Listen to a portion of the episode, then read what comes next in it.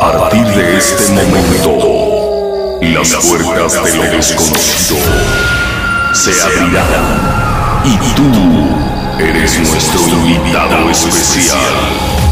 Estás a punto de escuchar los relatos más escalofriantes. Cita con el más allá. Cita con el más allá. El podcast. El podcast.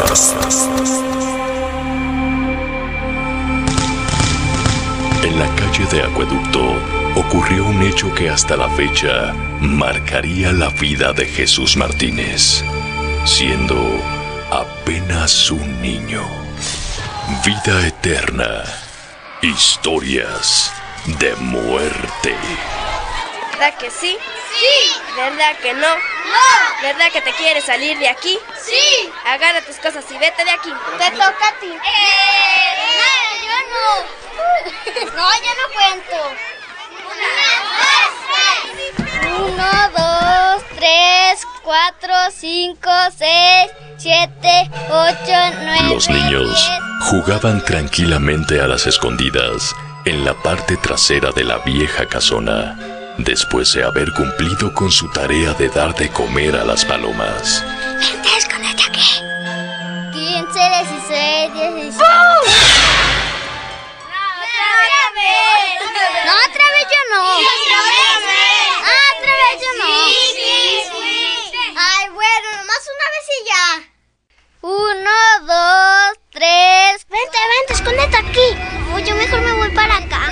Jesús se quedó solo en una habitación oscura, inmóvil, esperando que no lo encontrara su amigo. Ahora sí, ya los voy a buscar. Ya te encontré.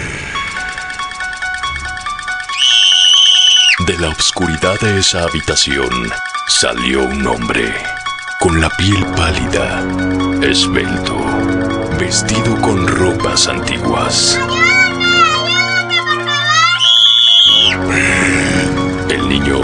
Se quedó inmóvil de miedo. Y aún más cuando observó que aquel hombre lo veía con una mirada demoníaca.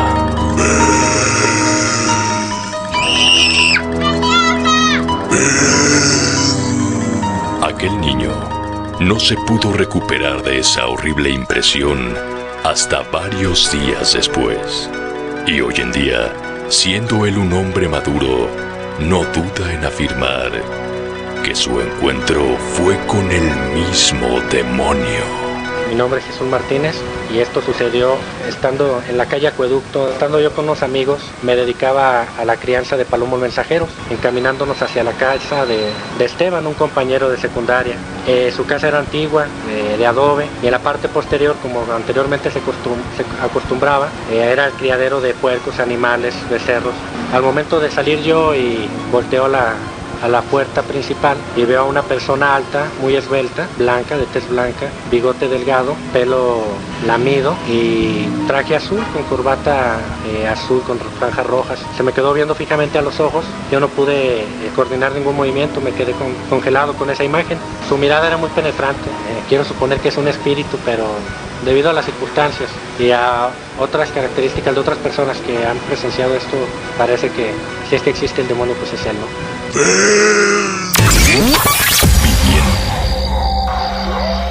El miedo, el miedo es nuestro único acompañante esta noche. Cita con el más allá. Cita con el más allá. Recuerda, alguien siempre te está observando. ¿Cómo es posible que en esta ciudad sucedan tantas cosas? La verdad no sé, pero yo ya escuché suficiente. Sí, tienes razón. Mejor vámonos a dormir. Esperen. Aún no han escuchado nada. Hace cinco años, un joven estudiante de medicina llamado Jorge Casasola recogió un esqueleto en la fosa común del Panteón.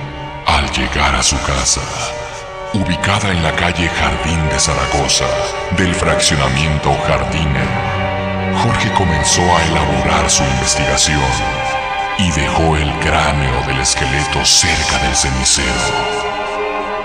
Cada vez que encendía un cigarro y lo dejaba para escribir, el cigarro se consumía con singular rapidez.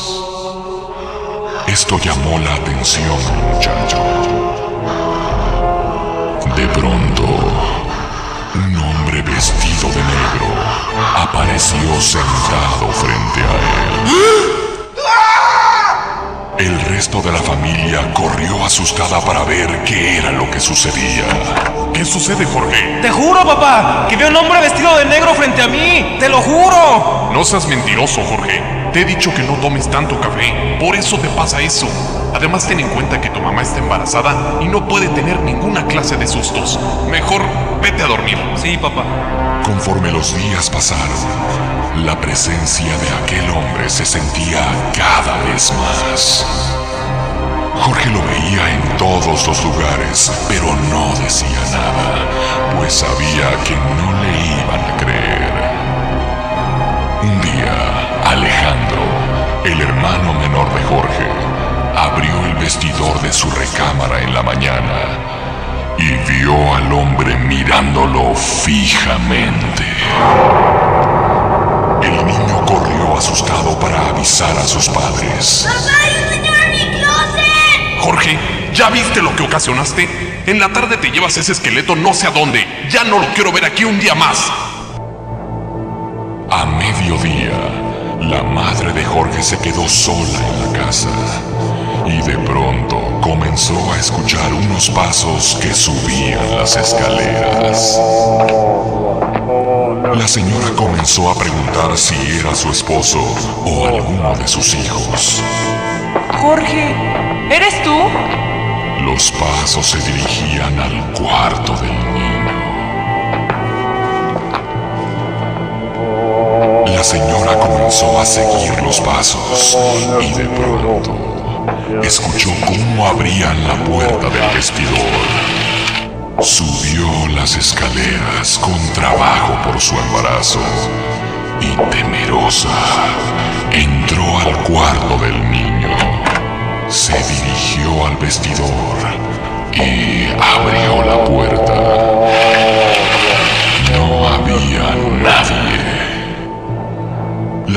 Se sintió aliviada y cuando miró al espejo, se dio cuenta que el hombre estaba detrás de ella. La mujer cayó inconsciente por el susto que recibió. Pálida y con los ojos abiertos la encontró su esposo. Inmediatamente llegó la ambulancia y dejaron la casa completamente sola. Una hora la señora Casasola daba a luz a su tercer hijo en el hospital cuando reciben una visita sorpresiva. Felicidades, hermano, hasta que se te hizo una niña. ¿Cómo supiste? No le he dicho a nadie. Acabo de salir del quirófano. Pues llamé a tu casa hace como una hora y me contestó un hombre. Me dijo que todo había salido muy bien, que era una niña y hasta me dijo su peso. Casi tres kilos, ¿no? Nació hace 15 minutos. Los huesos fueron regresados a la fosa común. Pero a la fecha, la hija del matrimonio Casasola le pregunta a su mamá si puede jugar con el señor de negro en el vestidor del cuarto de su hermano.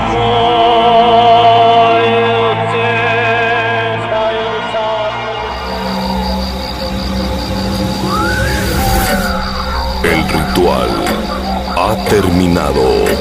Escuchaste los relatos más escalofriantes que no te dejarán dormir. Y recuerda, alguien siempre te está observando.